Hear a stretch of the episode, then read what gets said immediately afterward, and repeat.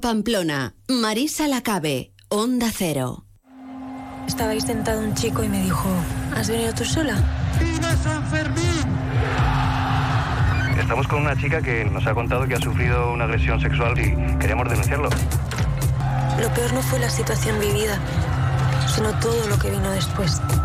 No pensé que iba a ocurrir lo que ocurrió. Escuchamos en Onda Cero un pequeño fragmento de No estás sola, la lucha contra la manada, el documental de Netflix que se va a estrenar el 1 de marzo en la plataforma y que vamos a tener ocasión de poder ver aquí en Pamplona, en Golem, eh, en Golem Bayona, este viernes, desde este viernes hasta eh, durante una semana, eh, tres pases diarios de este documental que han realizado pues dos personas en, Almudena Carracedo y, y, Ben Robert Bajar. Almudena, muy buenas tardes. ¿Qué tal? Buenas tardes. Muchas gracias por tenerme aquí. Bueno, estamos deseando ver eh, este, este documental. Imaginamos que eh, el camino ha debido ser bastante duro y de hecho han sido, creo que, tres años y medio de trabajo, ¿no? Sí, eh, han sido tres años y medio. También estamos deseando que lo veáis por eso estamos encantados de ir a Pamplona eh, que vamos a ir el viernes a, pues a entregaros realmente, ¿no? el trabajo en el que participa muchísima gente de, Pamplona. Eh, han sido tres años y medio, pues sí, la verdad que eh, por un lado pues una investigación muy muy exhaustiva, muy rigurosa de todo lo que pasó y por otro lado, bueno, es una película documental y la parte de película significa que, que tienes que trabajar un poco toda la parte, ¿no? el arco narrativo y que funcione también a nivel emocional y para, bueno, pues para llevarnos a una reflexión también, ¿no? Eh, reflexión que yo creo que todos hicimos, ¿no? Después de, lo ocurrido en ese caso de la manada, ya veníamos, ¿no? Eh, también de, otro caso que marcó a Pamplona de alguna forma, que fue el asesinato de Nagore Lafaje, que vosotros también tratáis, ¿no? En este documental. Sí, efectivamente, nos parecía que, que era muy importante bueno, pues por un lado contar la historia desde el punto de vista de las víctimas y de las personas que las acompañaron eh, y que estuvieron cerca, cercanas a los hechos, que, por otro lado es el punto de vista de los hechos probados. O sea, no es, una perspectiva individual no extraña, sino que es realmente el, es lo que dicen todas las sentencias judiciales. Eh, pero nos parecía muy importante también poder eh, deconstruir de alguna manera todo lo que pasó y poder hilar esta historia con otras historias. Por ejemplo, la de la agresión de Pozo Blanco, que todos conocemos, que fue por parte de cuatro de miembros de este grupo. Eh, y, sobre todo, es muy importante también, por supuesto, la, el asesinato de Nagore Lafaje, ¿no? Eh, y la madre, bueno, la madre de Nagore participa en la película. Eh, yo creo que al incorporar estas tres historias juntas podemos ver también un patrón ¿no? de cuestionamiento de las víctimas, nos parecía muy importante eh, poder trabajar estas tres historias para arrojar luz sobre una verdad universal como más grande, ¿no? Mm. Eh, y poder eh, ayudar a que el espectador se pueda poner en la piel, ¿no? De estas víctimas, cómo es atravesar este proceso, que no es algo que nos ocurre solamente a las mujeres, es que le ocurre a, a puede ser tu hermana, tu, tu hija, ¿no? Tu madre, tu bisabuela.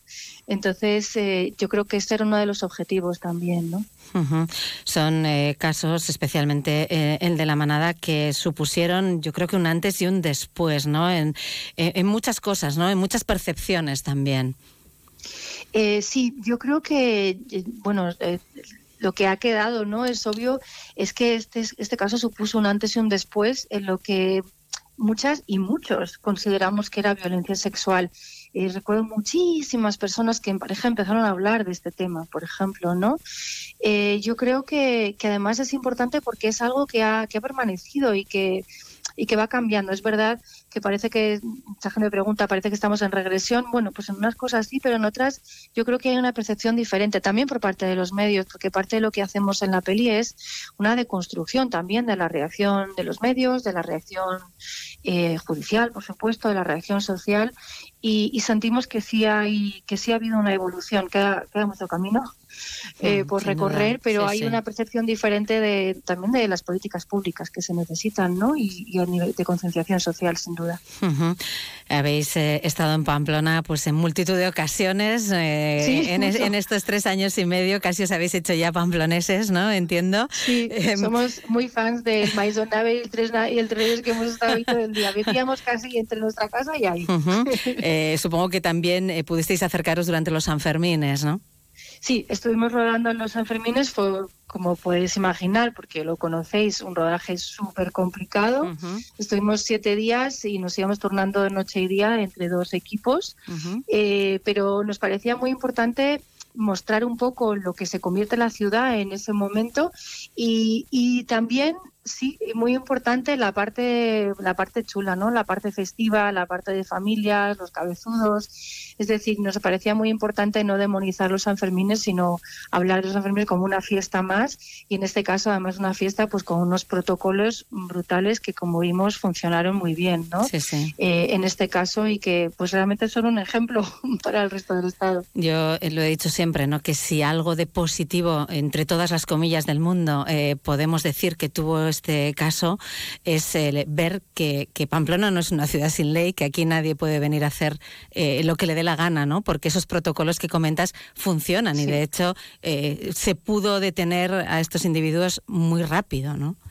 Efectivamente, sí, yo creo que hay una percepción de guau, qué suerte. Es verdad que bueno, la suerte siempre juega, en este caso juega a favor, pero había unos protocolos detrás de seguridad ciudadana en este caso para, ¿no? Entre las, entre las diferentes policías que, funcionaron. El acompañamiento de las víctimas funcionó, es decir, eh, yo creo que es ejemplo en, en, muchos en muchos sentidos y también, por ejemplo, nos gustaría poder proyectar esto en ayuntamientos de todo el estado para, para que entiendan ¿no? Eh, también ese, ese, sistema tan complejo que lleva tantísimos años, desgraciadamente también que se implementó un poco, empezó a implementarse un poco después del asesinato de Nagore. ¿no? Eh, estamos, en otro, estamos en otro momento también. ¿Por qué decidís acercaros a este, a este tema? Veníais de, haber rodado El silencio de otros, eh, otra película realmente, bueno, yo, yo la recomiendo ¿eh? para quien no la haya visto, porque, bueno, para mí fue conmovedora, eh, eh una película que además, bueno, recibisteis montones de, premios, ¿no? Por ella. Veníais de, ese éxito, ¿cómo os acercáis? Bueno, habla de, las desapariciones, ¿no? Y de los silencios del franquismo, pero ¿Cómo de ese silencio de otros llegáis a, este caso de la mano? A romper este silencio. Sí, sí, sí. Eh, bueno, eh, la verdad es que sí, el silencio fue, el silencio de otros fue algo maravilloso. Estuvimos pues, nueve años con ella. Y esos dos años últimos fueron de difusión. Y esa difusión y viajes por todo, por todo el estado realmente se pararon con la pandemia. Entonces, en la pandemia fue un momento de empezar a explorar eh, historias que habían pasado para nosotros, por supuesto, con un componente social ¿no? y de análisis de, también de, la sociedad. Y nos encontramos con, que este caso realmente, aunque como decimos, realmente está, eh, eh, a pesar de todas las sentencias judiciales y de toda la repercusión mediática, sí sentimos que había quedado una versión como distorsionada de lo que había ocurrido y por eso realmente ahí eh, surgió esta esta, esta idea, pero casi una necesidad, ¿no? De contar la historia de manera completa y rigurosa. Es como si fuera un puzzle, ¿no? Que junta todas estas piezas y un montón de temas de los que hablamos que salen de manera pues, orgánica desde dentro, ¿no? De la historia. Eh, juntar este puzzle para arrojar, pues, una verdad mucho más, más grande, desgraciadamente, y más universal, pues, que nos atañe a todas y a todos, realmente, ¿no?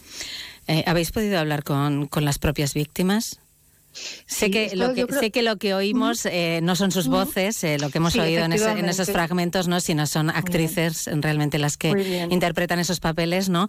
Eh, pero, pero habéis podido vosotros hablar con ellas. Sí, bueno, esto es, es muy importante porque lo primero que hicimos antes de empezar fue pedir permiso a la familia de la víctima de, San Fermines, porque también teníamos muy claro que si nos hubieran dicho que nos siguiéramos adelante no, no lo habríamos hecho. La respuesta fue positiva también por el acercamiento que nosotros hemos querido tener de pues 100% respeto y cero, cero, cero sensacionalismo.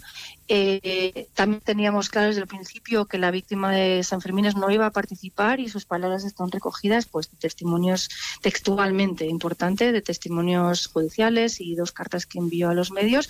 Con la víctima de Pozo Blanco, eh, de la agresión en Pozo Blanco, eh, sí ella quiso dar su punto de vista y grabamos con ella una entrevista en persona, pero solo de voz. Y efectivamente ambas víctimas supervivientes están, eh, bueno, les da voz, digamos, eh, a Natalia, Natalia, de Molina, a la víctima de San Fermines, y Carolina Yuste, a la víctima de, de Pozo Blanco, un poco por esto que contábamos, ¿no? De ponerse en la piel de, estas dos mujeres, ¿no? Y obviamente también está Asun, la madre de Nagore, porque Nagore desgraciadamente no puede estar con nosotros. No, ella, ella no puede hablar, desde luego. No puede eh, hablar, pero esperamos poder hablar un poquito sí, sí, a través de su madre. Bueno, su madre, todos eh, en Pamplona la conocemos bien, lleva desde, lamentablemente, ¿no? Desde el asesinato de su hija participando aquí en multitud de concentraciones y está siempre muy, muy presente, ¿no? Eh, sí, es maravillosa, es una... Sí, tiene una fortaleza eh, envidiable, ¿no? Eh, muchísimas horas, entiendo, de, rodajes, de entrevistas grabadas, de, material. Eh, la labor de selección, mm, ¿cuántos, ¿cuántos minutos dura, dura el documental? Pues dura 100 minutos. teníamos, mira, unas mil horas de archivo. Estuvimos recogiendo durante todo un año archivo. O sea, hay escenas en las que ves como imágenes desde todas las cámaras que rodaban, porque mm. había 15. Entonces tenemos el mismo, la misma escena es de 15, por ejemplo, cámaras, ¿no? O sea, recogidas en archivo. Entonces por eso hay muchísimo archivo. Eh, tenemos, grabamos unas 50 horas de, material original, unas 60 horas de entrevistas y luego, claro, estuvimos eh, buceando en miles y miles de mensajes en redes y por supuesto miles y miles de mensajes en, en, el Cuéntalo, ¿no? También. Es decir, fue un trabajo muy largo de montaje, pues estuvimos como 14 meses. No me extraña, porque eh, seleccionar de, entre todo ese material tiene que ser un trabajo súper arduo. Es complicado y además seleccionarlo de una manera que, que cree un arco narrativo y un arco emocional, ¿no? Para, para el espectador. Es decir, yo creo que para nosotros era muy importante sentir que los espectadores y las espectadoras se podían sumergir en la historia. Es como si entras en un túnel, ¿no? Realmente y vives esta experiencia y, bueno, nuestra esperanza es que cuando sales al otro lado del túnel, pues puedas ver las cosas de otra manera si no las veías de antes, claro. Eh, eso es. Eh, esperemos que muchos ya, que muchos ya las vieran, ¿no? Antes de, ver este documental y si no era así, desde luego que lo hagan, ¿no? Al, al, terminar esos 100 minutos. Vamos a recordar que este viernes se estrena en Gol en Bayón a las siete y media de la tarde con la presencia de Almudena Carracedo y de Robert Eh, que van a estar ahí presentando la película, lo cual siempre enriquece muchísimo. Así que, bueno, quienes puedan que asistan a esa presentación. Y si no, pues hasta el miércoles, hasta el jueves, perdón, 29 de, de, febrero, estoy hoy que no me salen muy bien los, los días, eh, hasta el jueves 29 de febrero. También la podemos ver en, en Golen en tres pases diarios, en tres sesiones diarias, así que tenemos oportunidad también para verla en pantalla grande. A partir del 1 de marzo ya en Netflix, que eso de que a uno le pongan el documental en Netflix tiene que dar también cierto respeto, ¿no? Sí, bueno, es es súper bonito ir a cines, somos súper de cines, es verdad que la oportunidad de Netflix de estar en no sé cuántos millones de hogares, 250 millones de hogares en el mundo. Por tanto, bueno, multiplica en personas unos cuantos cientos de miles hmm. de millones, ¿no? Eh, cientos de miles, no, cientos de millones. Eh, eh, bueno, es, es, bonito, ¿no? Pensar que esto lo puede ver un chavalito en la India, en Colombia, en Marruecos, es algo que para nosotros, bueno, pues como cineastas activistas es, maravilloso. Que llegue el mensaje, claro. Extender esta conversación, porque al fin y al cabo es lo que decíamos, es, realmente es que es algo universal. ¿no? Efectivamente. Pues Almudena Carracedo, muchísimas gracias por habernos atendido hoy en Onda Cero y que sea todo un éxito. Muchísimas gracias a vosotros. Gracias. Más de uno Pamplona, Onda Cero.